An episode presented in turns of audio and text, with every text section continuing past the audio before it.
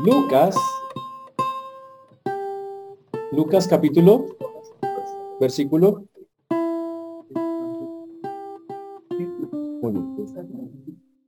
Estamos en el libro de Lucas capítulo 8, versículo. Estamos estudiando el libro de Lucas en forma sistemática. Eso significa que lo estudiamos versículo por versículo. Ya hemos avanzado por varios meses en esos primeros ocho capítulos y hoy eh, vamos a continuar. Recordemos que Lucas es la recopilación de los datos que hace Lucas. Lucas, como ya lo conocemos, es un médico que andó un discípulo de Jesús, no fue un apóstol, pero él recolectó los datos en dos libros. Un libro se llama el Evangelio según San Lucas y el otro se llama el libro de los Hechos de los Apóstoles. En, esos, en el libro de Lucas, lo que él quiere enfatizar es que confiemos en que Jesús es el que dijo la Biblia que había de venir. Y para hacerlo, Lucas aquí da la historia, se va hacia atrás y nos narra que antes de que viniera Jesús tenía que venir un precursor. Ese precursor, alguien que anunciara al Mesías, tenía que venir antes que el Mesías. Y ese se llama Juan el Bautista. Por tanto, la historia de Lucas comienza con Juan el Bautista, de cómo nació de una manera muy especial y cómo, lo, cómo hizo cosas muy, muy, muy, muy chéveres. Eh, pero Juan solamente era una voz en el, eh, que iba a clamar en el desierto y que iba a estar activa hasta que apareciera el Mesías. Cuando, a los, eh, cuando Jesús tenía 30 años, la Biblia dice que Juan identificó a Jesús y dijo, miren, ese es el Cordero de Dios que quita el pecado del mundo. Eso dijo Juan de Jesús cuando Jesús tenía 30 años. Y, y, en ese momento dice la Biblia que una voz del cielo dijo, y este es mi hijo amado en quien tengo complacencia. A partir de ahí comenzó oficialmente el ministerio de Jesús, con Jesús con 30 años. Juan se retira de la cena, sigue eh, profetizando porque es un profeta, y lo toman preso, Herodes lo toma preso, lo mata a la cárcel. Mientras tanto, Jesús empieza su ministerio, recorre las aldeas, que es lo que vimos en Lucas, todas estas, todas estas escenas que hemos visto, pero Jesús empieza, su popularidad empieza a crecer. Satanás empieza a tentarlo, dice la Biblia que lo tienta, como ya lo vimos en varios capítulos, eso es número uno. Pero la otra cosa increíble que nos ocurre es que vemos cómo entre más cosas hace Jesús, la persecución contra él aumenta. Ahora los líderes religiosos empiezan a molestarlo, pero la fama de Jesús crece y Jesús hace un milagro que hace que todo sea más, más tremendo. Fue una resurrección, una resurrección. Cuando resucitó a la hija de la viuda de Naín, dice que inmediatamente la fama se extendió. Los discípulos de Juan van donde Juan el Bautista que está en la cárcel le dice, oye Juan, ese que está ahí, ese Jesús, ¿es el que estamos esperando o esperamos a otro Mesías? Y Juan, que le, Juan le dice, vaya y pregúntele. Y van y le preguntan a Jesús los discípulos de Juan y le dicen, ¿eres tú el que ha de venir? ¿Qué contesta Jesús? No contestó, sí, no. Dijo, miren lo que yo hago. Hizo milagros, prodigios, sanidades. Y díganle a Juan que yo eh, eh, llevo el evangelio entre los pobres. Y eso fue lo que le respondieron. Cuando se fueron los discípulos de Juan, Juan le dijo a la gente, Juan es el profeta más grande que ha existido humanamente hablando. Pero cualquier persona que se meta con Jesús en el reino de los cielos es más grande que Juan. Y explicamos por qué dijo semejante frase Jesús. Después de eso, eh, nosotros vimos eh, que Jesús subió a un monte a orar y hizo algún sermón que se conoce en Mateo como el sermón del monte, un sermón que habla de sirva al prójimo, sin importar las circunstancias, sirva a su prójimo. Estuvo hablando de todo eso. También vimos que eh, ya con más tiempito, estuvimos viendo que Jesús seguía con su plan de seguir evangelizando, de llevando la palabra a toda la región de Galilea, de Judea, de Samaria. Ese era el plan del Señor. Y logramos eh, llegar casi hasta, como lo vimos la semana pasada, que Jesús ya llega a un punto donde ha llegado a todas las regiones, pero la gente Jesús se dio cuenta que lo empezaron a seguir no porque creyeran en él, sino porque querían favores, como mucha gente hoy, es que yo quiero que Dios me haga un favor con esto, que me ayude con esto, pero no porque quieran meterse de verdad, consagrarse. Cuando Jesús hace eso, vimos la semana pasada en Lucas, ya llegando al capítulo 8, que eh, Jesús dijo, de aquí en adelante solo voy a hablar con parábolas. Mm. Y lo hizo específicamente para que solamente, dice, las que tienen oído de verdad para mí van a entender los significados. El que no, se va a quedar así. Porque ya les prediqué a todos y lo único que, y encuentro que hay un montón de corazones endurecidos que no quieren. Después el Señor empezó de una parábola, precisamente la parábola eh, del sembrador, donde dice que el Señor coge la semilla, la siembra en los corazones de las personas. Y nos enseñó qué pasa cuando alguien recibe la palabra. Puede pasar muchas cosas. Simplemente la palabra llega y de una vez es quitada del corazón por Satanás Otras veces dice que se ahoga en medio de los del mundo que asfixia a las personas y que dice que no tiene tiempo para Dios, pero hay otra parte que llega en buena tierra y que crece y da fruto, que es la que estaba diciendo el Señor, que fue la última explicación que nosotros vimos de una manera muy bonita que decía la palabra de, Dios. Pero después de terminar con, con esa parte, eh, el Señor eh, va, aparentemente cambia de tema en Lucas capítulo 8, versículo número 16. Lucas los textos van a salir en pantalla para que ustedes tengan ahí la Lucas 8, 16, para que tengan claro dónde vamos a comenzar. Vamos a orar antes de comenzar, pidiéndole al Señor que nos dé sabiduría, que podamos hablar con claridad su palabra. Amén. Señor Dios, te damos gracias por esta mañana, por este tiempo. Sé tú bendiciendo este, este día que nos regalas, Señor. te pedimos, Señor, que podamos tener una mente dispuesta, tranquila, que podamos aprender de ti Gracias porque nos permites aprender cada día más de tu palabra y ayúdanos a practicar lo que vamos a, escuchar. Ten misericordia a todos los que nos escuchan y de tu siervo quien habla, pues lo pedimos en tu precioso nombre en Cristo Jesús. Amén y amén. Nadie que enciende, vamos al versículo número eh, Lucas capítulo 8, versículo 16. Como les decía, pueden mirarlo en pantalla también. Nadie que enciende una luz la cubre con una vasija ni la pone debajo de la cama, sino que la pone, eh, sino que la pone en un candelero para que los que entren vean la luz. Pero cuando llegamos al 17, ahí tenemos un problemita un poquito más, más grave. Muchas personas se asustan por lo que dice el versículo 17. Más de uno se pega un susto cuando dice, y eso va a pasar, eso que dice ahí en el versículo 17. Dice, porque no hay nada oculto que no haya de ser manifestado. Uy, espere, ¿cómo así? Dice también, ni escondido que no haya de ser conocido y de salir a luz.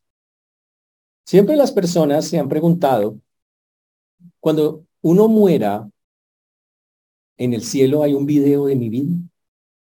¿Se lo van a pasar a todo el mundo? Uy, no, ojalá no. Ojalá ni siquiera un audio de lo que uno piensa. Terrible. No, y la Biblia dice, no, no hay nada de esas cosas. La verdad es que la Biblia nunca dice que va a haber eso en el cielo.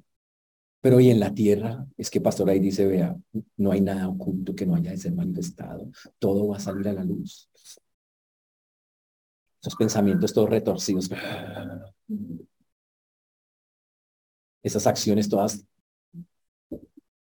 A ver, tranquilos. Respiren profundo. Por este texto, no. Este texto no está hablando de eso. Recuerden que la Biblia está escrita en un contexto. Por lo tanto, hay que mirar qué dice el contexto. Así que vamos a unir las cosas como están ahí. ¿Qué dice el contexto? El contexto dice que el Señor literalmente viene hablando de las clases de terreno que hay en el corazón del hombre.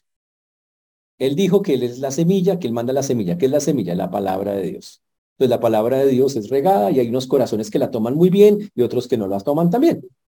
Ahora, ahora el Señor le hace varias advertencias a sus discípulos respecto al mismo tema. El tema no ha cambiado. El tema de la palabra de Dios. Y por eso cuando llegamos al versículo número 16 dice, nadie que enciende una luz cubre con una vasija ni la pone debajo de la cama, sino que la pone en un candelero para que los que entran vean la luz. Uy.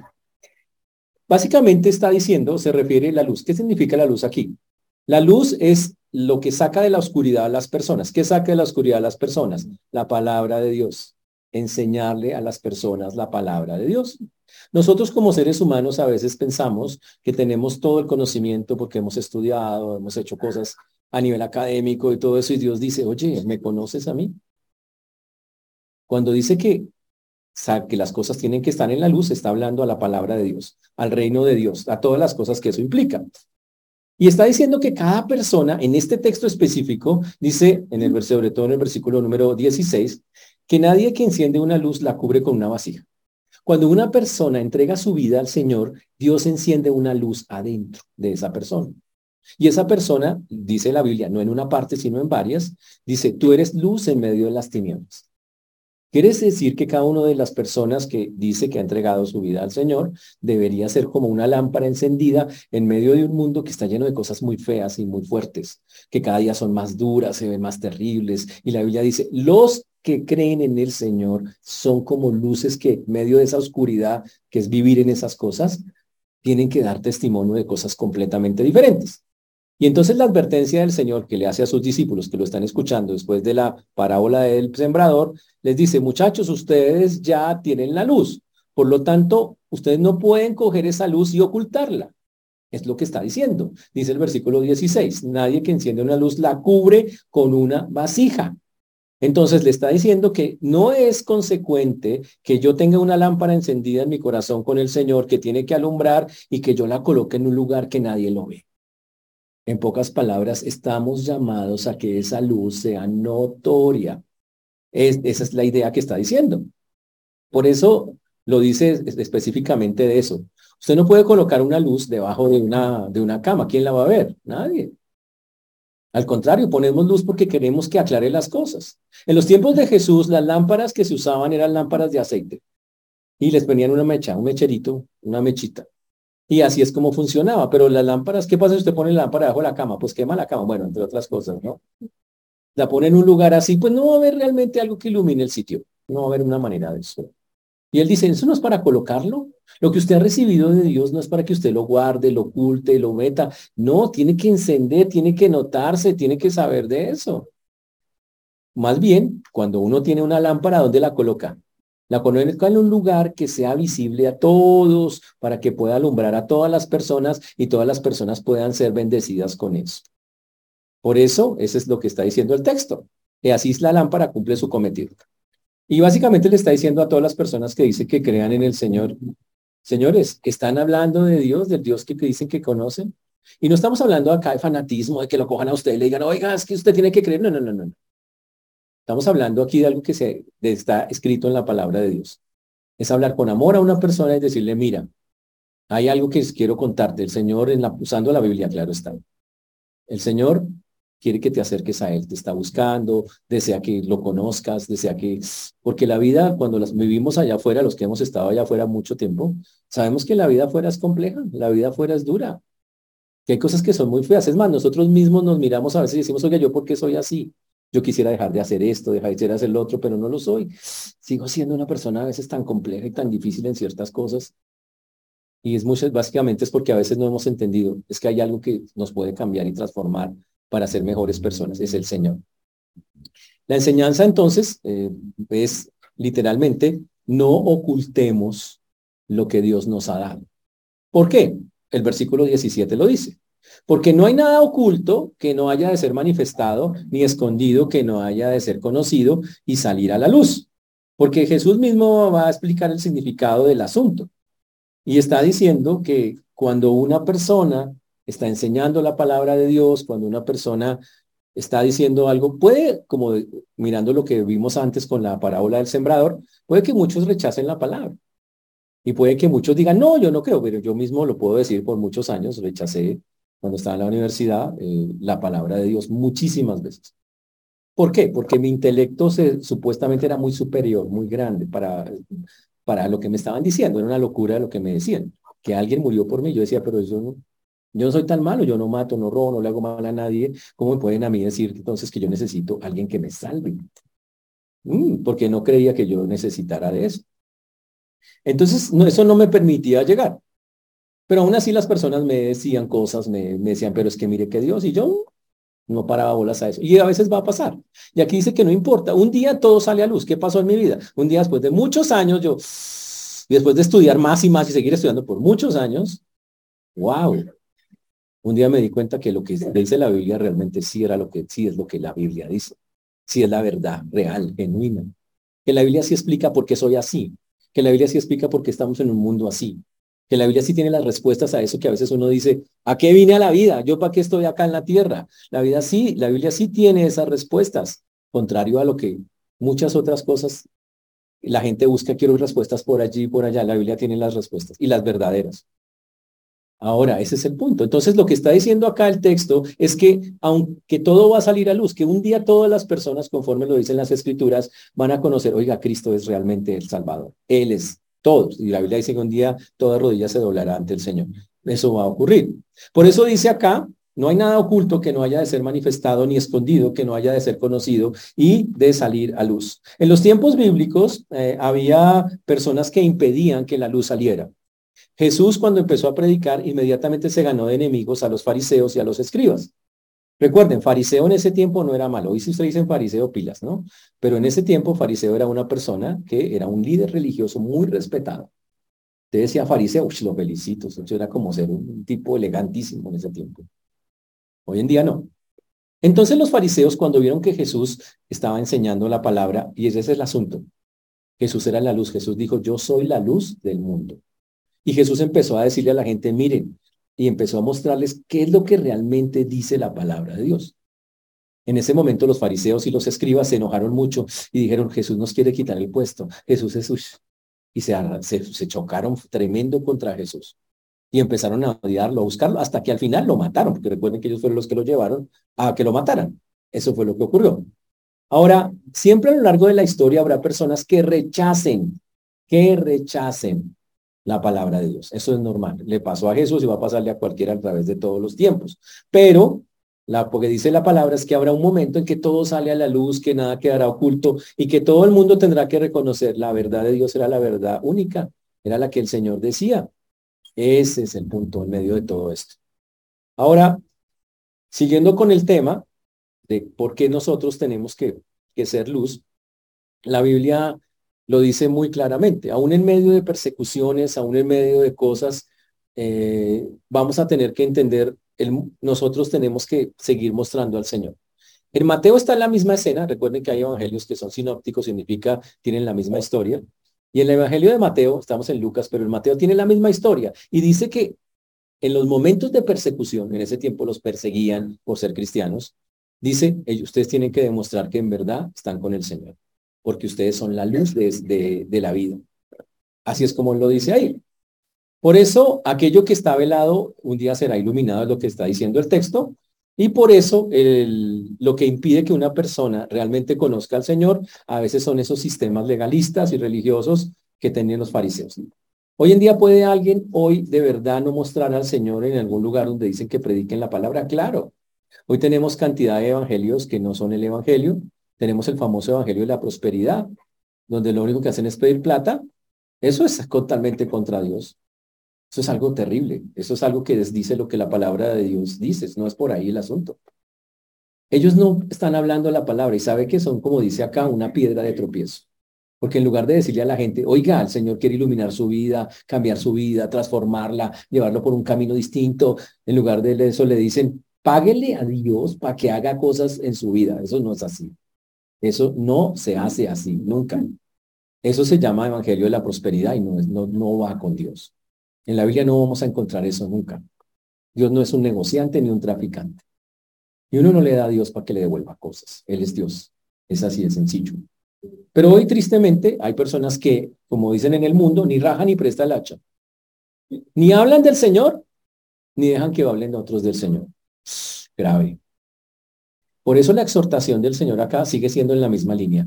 Señores, si ustedes dicen que ya conocen al Señor, hablen de lo que conocen del Señor. Ustedes son una luz que no puede quedar guardada, tienen que hablar.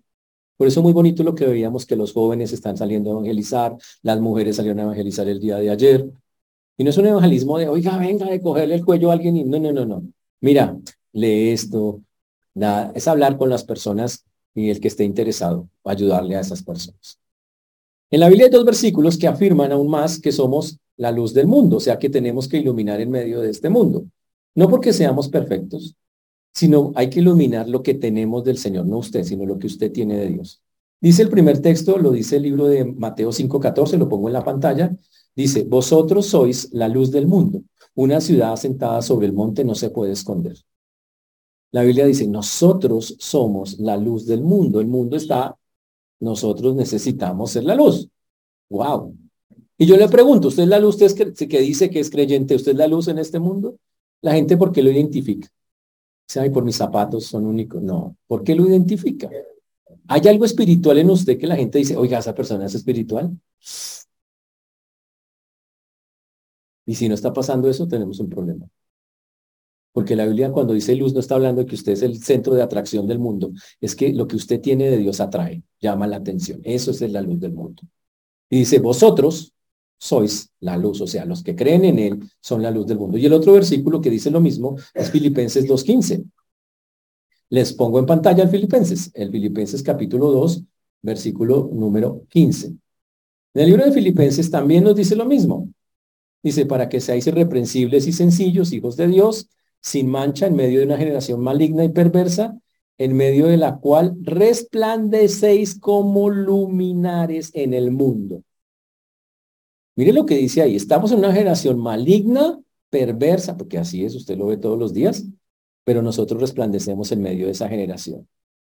Como luminares, ¿qué es, una, qué es, un, eh, eh, ¿qué es ser luminar? Es algo que ilumina, es una fuente de, de luz. Somos una fuente de luz en medio de un mundo perdido. Entonces, la primera pregunta en esta primera parte de las tres que tenemos es, ¿es usted una fuente de luz? Usted dice, o está ocultando lo que tiene. Y la Biblia dice, no ocultes lo que tienes. No lo ocultes. No lo hagas. Ese es el punto. Por eso, cuando una persona realmente dice que tiene al Señor, lo que debe pasar es que eso lo revela, lo muestra abiertamente. Y yo le pregunto, ¿hace cuánto no le habla usted a otras personas de lo que ya conoce del Señor? ¿Hace cuánto no le habla usted a, a otras personas de eso? De eso se trata. Esa es la advertencia número uno de este texto, porque como dice la palabra, un día todo lo que está oculto será revelado, a específicamente a eso eh, se refiere. La segunda cosa es, ¿qué pasa si usted dice, ah, es que no quiero hablar del Señor? No me de verdad no quiero hablar, es que mire, de verdad no, me sale hablar, no. Entonces el Señor hace una segunda advertencia. La hace en Lucas capítulo número 8, versículo número 18. Lucas 8, 18. Lucas capítulo 8, versículo 18. Ahí lo pongo en pantalla para que lo puedan ver ahí el texto. Dice, mirad pues cómo oís, porque a todo el que tiene se le dará y a todo el que no tiene, aún lo que piensa tener se le quitará. Uy, espere, espere. ¿Y eso qué quiere decir? Bueno, quiere decir, el tema no ha cambiado. Les digo de una vez para que sepan, el tema no ha cambiado. Seguimos hablando de lo mismo. El Señor llama la atención sobre algo. Y básicamente dice, mirad pues cómo es, básicamente es una advertencia, presten atención, ¿cómo están escuchando? Dice el Señor en este versículo de Lucas. ¿Cómo están ustedes escuchando la palabra? ¿Solo la escuchan pero no la hacen? ¿O son de los que escuchan y hacen lo que la palabra dice?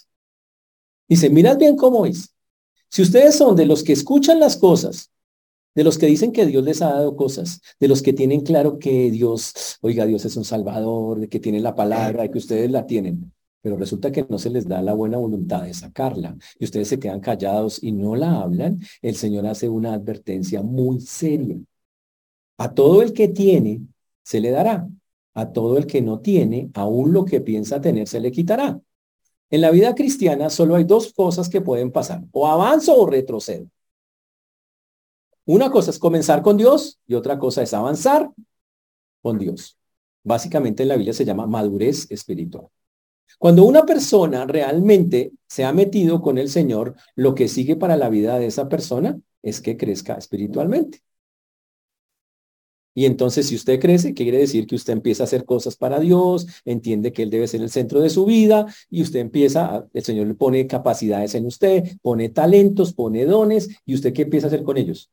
Usarlos. Pero ¿qué pasa si usted teniendo cosas que Dios le ha dado y le ha colocado en su corazón, en su vida, las tiene y usted no las usa?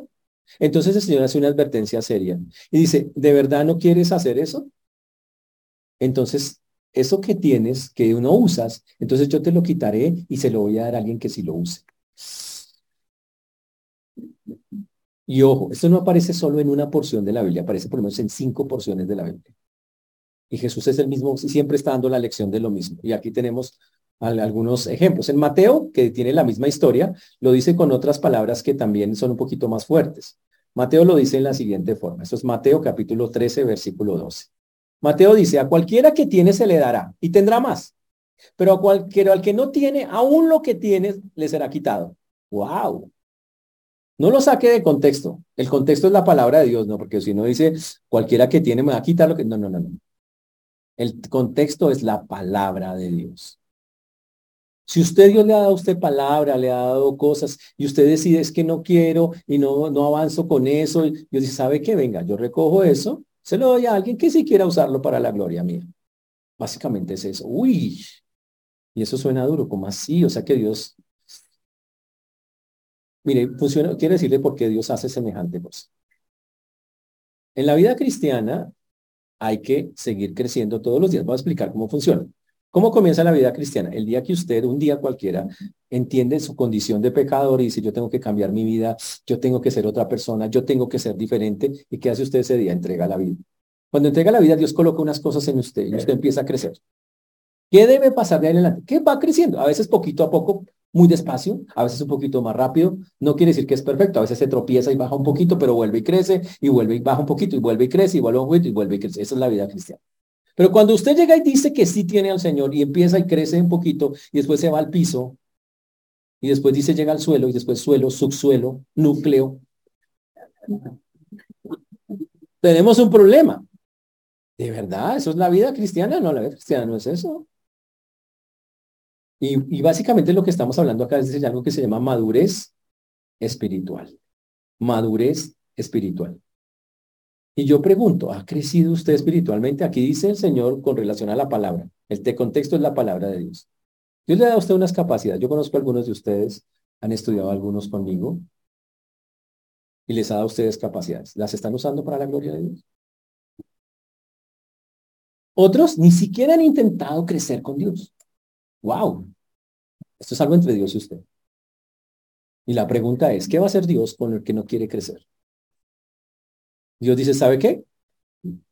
Cada día que pasa sin meterte para crecer un poquito con Dios, es, cada, es un día que creces con Dios, vas bajando. En lugar de subir, bajas, bajas, bajas.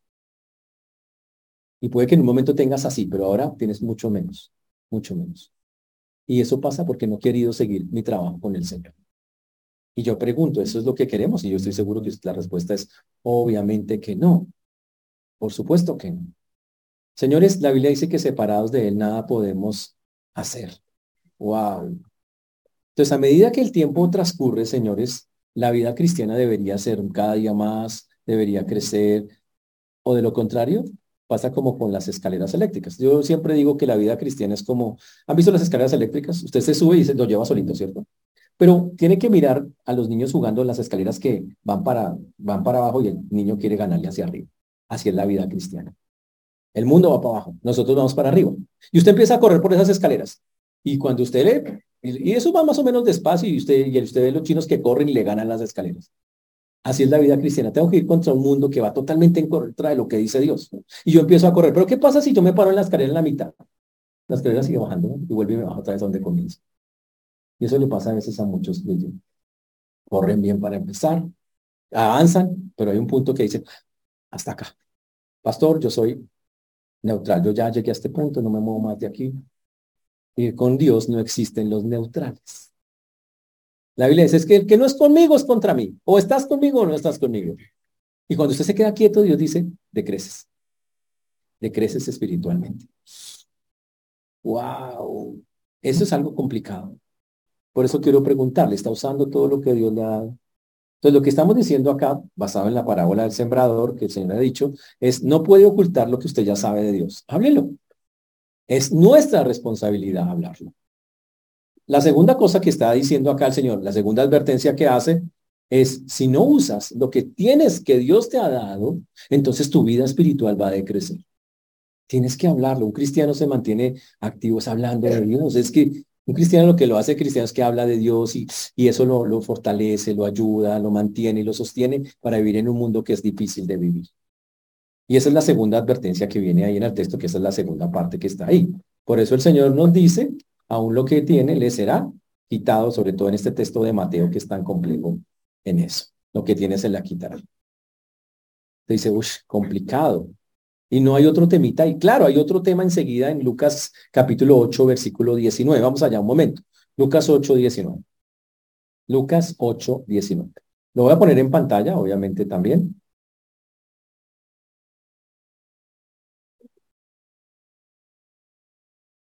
Dice, en sus Biblias dice la madre y los hermanos de Jesús.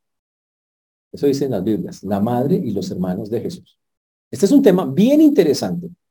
Dice, ese es otro tema, menos mal que ya dejan de advertirnos ahí. Vamos a ver si dejó de advertirnos.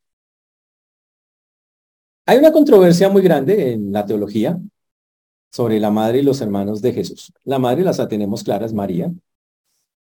Pero Jesús tenía hermanos. Y entonces, obviamente, desde la posición teológica, desde la teología, se aclara puntualmente, Jesús tenía hermanos. Dice, ¿y cómo pudo pasar eso? Si María, entonces vamos a aclarar cómo fue que pasó eso. Porque la Biblia lo dice, literalmente lo dice de una manera absolutamente clara. El texto dice en Lucas, entonces su madre y sus hermanos vinieron a él, pero no podían llegar hasta él por causa de la multitud. Para ubicarnos en eso, ¿qué pasó? Recordemos que María tuvo a Jesús por, lo dice Lucas, por obra y gracia del Espíritu Santo. María queda embarazada, José ve que María está embarazada sin estar con él y José que dice, me divorcio. Hasta que un ángel viene donde José y le dice, habla con él. Le dice, José, no, es que esto es algo que Dios va a hacer especial. Y José dice, listo, yo sigo con María. Y se quedó con María. Si no, María hubiera, medido, hubiera muerto apedreada, porque ¿cómo así que está embarazada sin estar con ese hombre? Y por eso José se casó con ella. Ahora, empezaron a vivir juntos. Nace Jesús. La pregunta es, ¿tuvieron hijos después? Según la Biblia, sí. Según los textos tal cual. Es más, tenemos hasta los nombres de los cuatro hermanos de Jesús claritos y lo vamos a mirar los versículos porque están en la Biblia súper claros. Pero el texto nos dice acá que cuando Jesús nació, sus hermanos no creían en él. Los hermanos no eran, ay, yo soy un seguidor de Jesús, Jesús es el Salvador. No. La persona que sí creía en él era María, porque María obviamente le habían pasado muchas cosas, fue engendrado por el Espíritu Santo, eh, unos pastores vinieron a decirle que era el Hijo de Dios, eh, uno, o sea, María vivió cosas increíbles y María, pero María tenía una virtud, María era así, vea. Dice que María guardaba todas estas cosas en su corazón, dice la Biblia, era una mujer. Le pasaban cosas y apenas ya adentro. Sus hermanos, por el contrario, sí estaban muy preocupados. Y aquí vemos a la familia de Jesús preocupada por Jesús. Qué increíble que la Biblia diga eso, pero básicamente lo que dicen es que empezaron a pensar que Jesús, dice, ¿por qué Jesús está haciendo todas esas cosas? Recuerden que durante los primeros 30 años Jesús no hizo ningún milagro. O sea, no hizo, no tuvo un ministerio visible. Hizo seguramente muchas cosas, pero no fue visible. Nadie, no decían, ay, vamos donde Jesús. No, Jesús no era un famoso ni nada de eso. Pero a partir de los 30 años, Jesús sale por todas las regiones. La fama de Jesús es inmensa, pero tremendamente grande. Y entonces todo el mundo lo sigue y todos quedan como pensativos. ¿Y ahora qué? ¿Qué vamos a hacer con Jesús? Y la familia empieza a preocuparse. ¿Será que Jesús? ¿Será que nos va a tocar llevarle a la clínica de la paz? empezaron a pensar que Jesús estaba loco. ¿Por qué? Porque resulta que Jesús empezó a hacer cosas, y la Biblia sí lo muestra en eso. Ellos no entendían, pero ¿por qué Jesús hace todo esto? Obviamente ellos no compren. La única persona que la tenía clara era María, sus hermanos. Ahora María aquí está viendo Jesús cuando salía de esas campañas. La familia, ustedes pueden ver que no estaba ahí con ellos. Pero interesante, ahora la familia está muy preocupada, quiere ver a Jesús. Pero el texto dice que a causa de la multitud no podían llegar. Había tanta gente siguiendo a Jesús en ese momento que la familia no puede entrar al recinto donde está Jesús. Entonces le mandan una razón, le dicen, Jesús, tu familia llegó. Le dicen así, el texto de 21 lo dice así, eso dice Lucas 8, versículo 20. Diciendo, y, les, y le avisó diciendo, tu madre y tus hermanos están fuera y quieren verte. Wow. Entonces le avisan a Jesús, mira, tu mamá y tus hermanos están allá afuera, ellos quieren verle, entonces, por favor, sal y los miras. Básicamente lo que dice, sal y atiéndelos. Es un recado que le mandan, eh, que le mandan al Señor. Ahora, ¿qué querían hacer? Según Mateo, querían hablar con él. Dice, lo estaban buscando para hablar específicamente con él.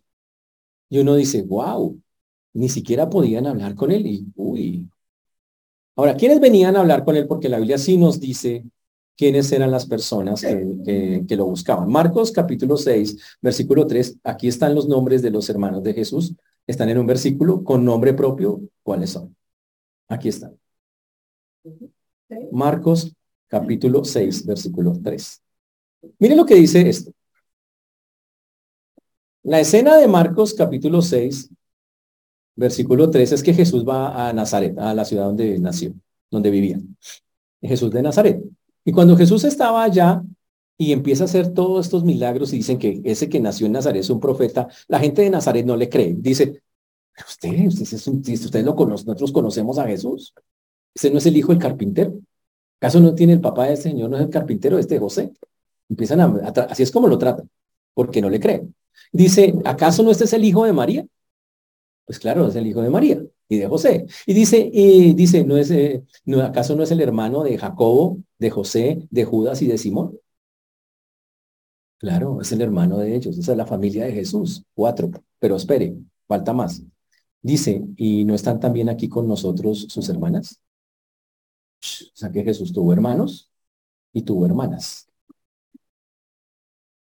¿Ok? Entonces la familia era María, José, Jesús, cuatro hermanos con nombres conocidos y unas hermanas que no sabemos cuántas son. Esa fue la familia. ¿De dónde sale entonces que, que, Jesús no tenía hermanos? Bueno, por tradición. La tradición un día elevó a María a que María era la madre de Dios. Y por lo tanto, María tenía que ser inmaculada. Significa, tenía que ser siempre virgen. Entonces, si es siempre virgen, no puede tener hijos. Entonces, por costumbre, no la puedo nombrar que tiene hijos, aunque la Biblia dice claramente que los tiene. Entonces, la traducción de muchos lugares, en lugar de decir hijos, no muchas, porque todas traducen casi como está acá, en, todas las Biblias católicas os dice lo mismo, dice primos en unas muy poquitas versiones. Dice primo, pero ahí no dice primos, dice hermanos, son hermanos. Esa fue la manera. Obviamente, si yo acepto que María fue siempre virgen, yo tendría que decir que la Inmaculada Concepción de María no existe, obvio.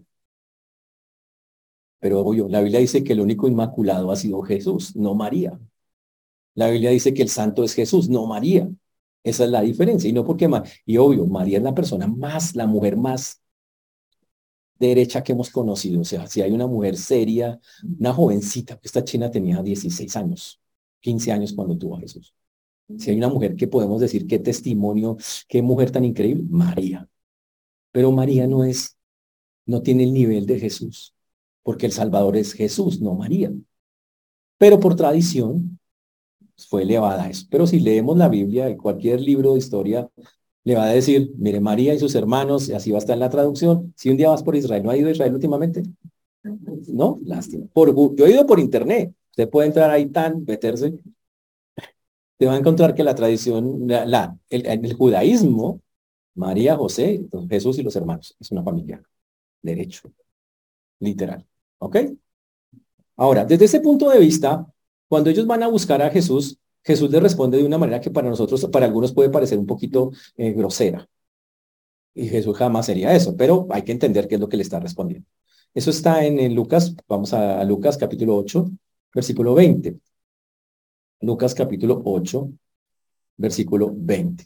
Dice, dice tu madre, y se le avisó diciendo, tu madre y tus hermanos están afuera y quieren, eh, quieren verte. Y en el 21 Jesús responde de una manera que les digo un poquito fuerte aparentemente, pero no, no es tan fuerte cuando la entendemos.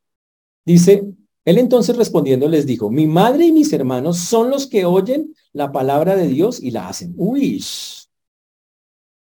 entonces Jesús cambia el asunto, todo el mundo estaba ahí, Jesús quiere llegar, eh, los dos no pueden llegar hasta allá, y Jesús le avisan, le dicen, seguramente le gritan, tu mamá, tus hermanos están allá afuera.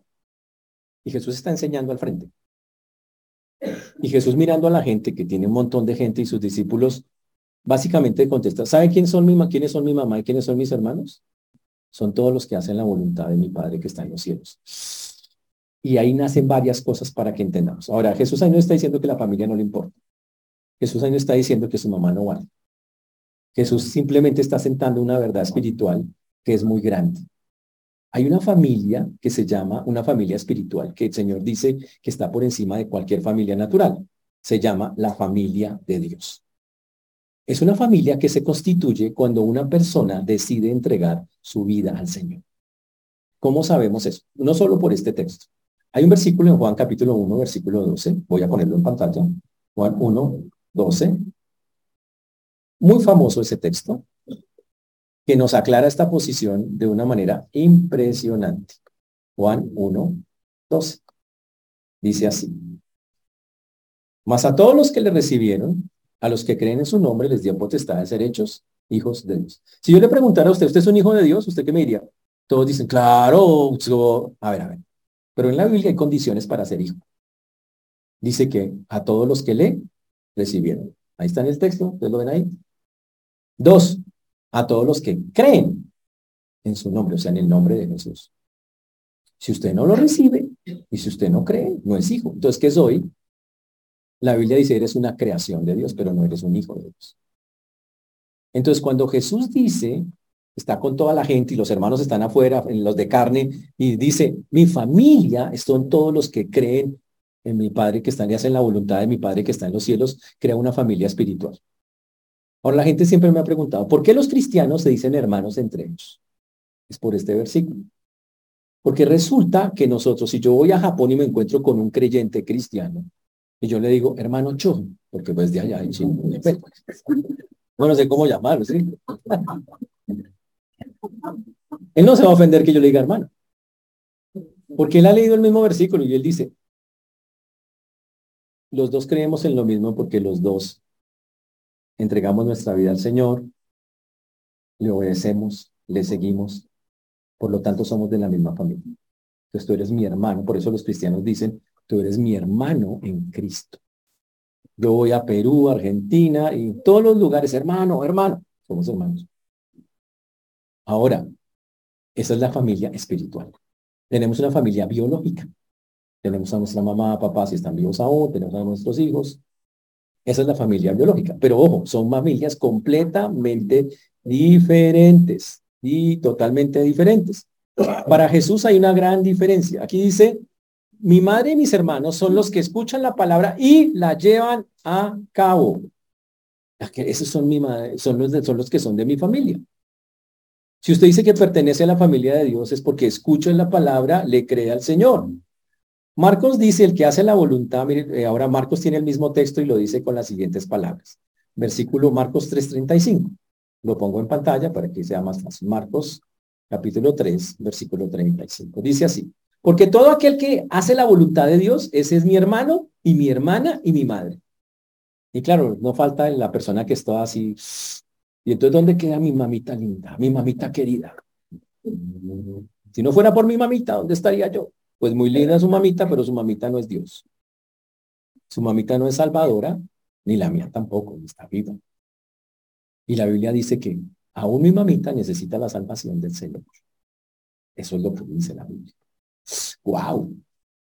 Y tenemos un problema. Si usted pone a alguien por encima de Dios, tenemos un problema muy serio que la Biblia denuncia cuando colocamos a alguien por encima eh, del Señor. ¿Qué pasa si Dios ve que usted pone a una persona por encima de él? ¿Qué hace el Señor como reacción a ver que usted pone más interés en una persona en esta tierra que en él mismo? Uy. Entonces aclaremos algo. Todos somos hermanos, los que tenemos la misma fe en Cristo, nos volvemos hermanos en cualquier lugar de, tierra, de la tierra. se llama la iglesia universal. Yo no, la, no es visible, pero hay una iglesia universal donde todos los que creen en Cristo hacen parte de la misma iglesia. Pero quienes no, creen siguen siendo extraños a, e, a ella. Son extraños a esa familia. Y por eso esa familia espiritual, en esa familia espiritual, no creer en esa familia espiritual trae un, trae un serio problema. Vamos a Mateo 10:37. Escuchen esto. Mateo capítulo 10, versículo 37. Mateo 10, 37. Escúchenme esto. El que ama a padre o madre más que a mí, no es digno de mí. El que ama a hijo o hija más que a mí, no es digno de mí. Eso es un versículo muy duro. Está hablando Jesús y haciendo una advertencia. El que no ama a padre o madre más que a mí, no es digno de mí. quiere decir que, ojo con eso, que yo no puedo amar a mi mamá y a mi papá. Claro, ámelos harto, tiene que quererlos. La Biblia también le manda ámelos, honrelos, cuídelos, protéjalos, pero tiene que demostrar que ama más a Dios que a su familia terrena. Ese es el orden. Primero a Dios y después a mi familia. Esto es claro. Ahora usted dice, ¿y eso qué tiene que ver con lo que veníamos hablando? Tiene que ver todo. ¿Cómo demuestra que ama más a Dios que a su familia terrenal? Cuando hablo lo que Dios me ha dado de Dios, cuando demuestro con mi vida que tengo al Señor y lo practico, ahí lo demuestro. O sea que el tema es el mismo. Por eso la invitación en esta mañana es muy sencilla. Lo que está diciendo todos los textos juntándolos nos llaman a la atención sobre una misma cosa. Dios dice, la semilla ha sido sembrada en los corazones de ustedes. Si usted entendió bien el Evangelio un día, la semilla da un fruto. Ese fruto es que usted tiene unas ciertas cosas que Dios le da y que producen ciertos resultados. No guarde esas cosas que Dios le dio, háblelas. ¿Cuánta gente hay necesitada hoy porque tiene problemas en su casa, con sus hijos, con su familia, pasando, no entendiendo cosas? No, o sea, la vida, el mundo es complejo.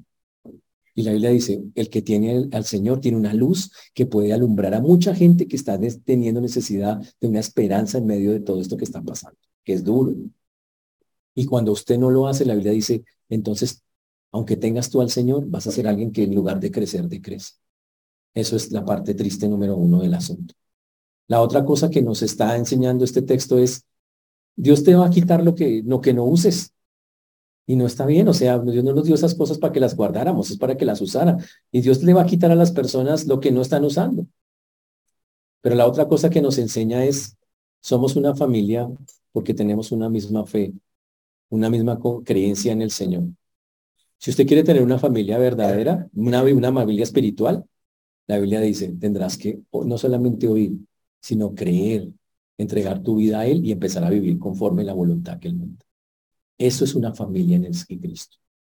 Por eso yo los animo en esta mañana, si ustedes aún no han entregado su vida al Señor, a que lo, lo hagan. Recuerden que entregar la vida al Señor no es un asunto religión. Aquí no hemos nombrado religiones porque no es eso. Esto es un asunto personal, es un asunto entre usted y Dios. Dios lo está buscando, esto es algo claro. La Biblia dice que Él, no, que él nos buscó a nosotros, no lo buscamos a Él, Él nos buscó a nosotros. La Biblia dice que Él está buscando cambiarle su vida, transformarla. Y la Biblia ofrece para eso, le, nos muestra algo que se llama un plan de salvación, que aplica en todo lo que acabamos de ver. Básicamente lo que el Señor está diciendo en el texto es, reconozca su condición. Reconozca, si una persona no le ha entregado su vida al Señor, dice, reconozca que usted es un pecador. Necesita una, una explicación de qué es un pecador alguien que hace algo que va en contra de Dios. Desde ese sentido, todos hacemos cosas en contra de Dios. Somos, por derecha, pecadores. Todos. ¿Y qué dice la Biblia? Reconozca su condición y como conoce su condición, reconozca que necesita. Es algo que va contra, es una ofensa contra un Dios santo. Es una ofensa contra un Dios infinito. ¿Cómo le pagas ofensas contra un Dios infinito? No hay manera de hacerlo. Por eso necesitas que alguien pague por ti. Por eso necesitas un Salvador. ¿Cómo se llama ese Salvador? Jesús. Por eso viene Jesús. Y cuando tú aceptas a Jesús en tu vida, lo que tú no puedes pagar, Él lo paga. Y ojo, lo más importante, te cambia la vida. Y comienza este proceso. Un proceso donde tú empiezas a conocerlo, vas creciendo, pero si te detienes, vuelves otra vez. Tienes que seguir creciendo, buscando cómo crecer. Y es un proceso donde ahora pasamos parte de una familia que se llama la familia de Dios. Por eso, si aún no has entregado tu vida, si no haces parte de la familia de Dios, te invito a que lo hagas. Si no estás creciendo, yo te pido que si paraste, si te estancaste, vuelve y comienza. La forma de solucionar es eso, es vuelva y comience. Señor, voy a comenzar otra vez contigo, voy a conocerte y empiecen a dar los pasos para darle la gloria y la honra que Él merece. Amén. Señores, que el Señor nos ayude y que podamos no solamente oír, sino como dice la palabra, cambiar con lo que hemos escuchado. Vamos a orar, pongámonos de pie y vamos a orar. Padre precioso, maravilloso, te damos gracias por todo lo que tú haces, Señor. Agradecemos tu palabra, Señor. Gracias porque tú dejas claras todas estas verdades. Te rogamos y te suplicamos, Señor, por amor de tu nombre, que tengas misericordia a todos y cada uno de nosotros, de los que estamos aquí. Que nos ayudes a lo que nos hace falta en medio de nuestras dudas, a poder solucionarlas preguntándote a que si alguien no ha entregado su vida, tú inquietes su corazón y que puedas, conforme sea tu voluntad, Señor, guiarlo para que te conozca de una manera real, verdadera. Gracias porque tú sigues llamando como lo vamos a cantar, Señor, tú nos llamas una y otra vez.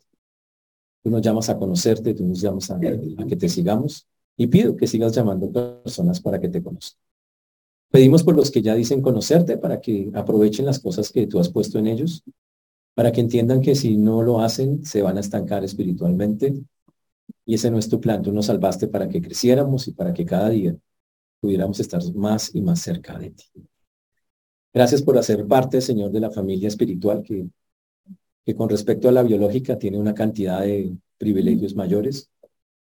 Gracias por la familia biológica que tenemos, Señor, pero ayúdanos a que tú buscas es que hagamos parte de la espiritual, donde podemos conocerte, donde podemos oírte, obedecerte para hacer tu perfecta voluntad. Por eso hoy dejamos en tus manos la vida de todos los que nos han escuchado, pidiendo que tú seas quien convence, para la gloria y la honra tuya en Cristo Jesús. Amén.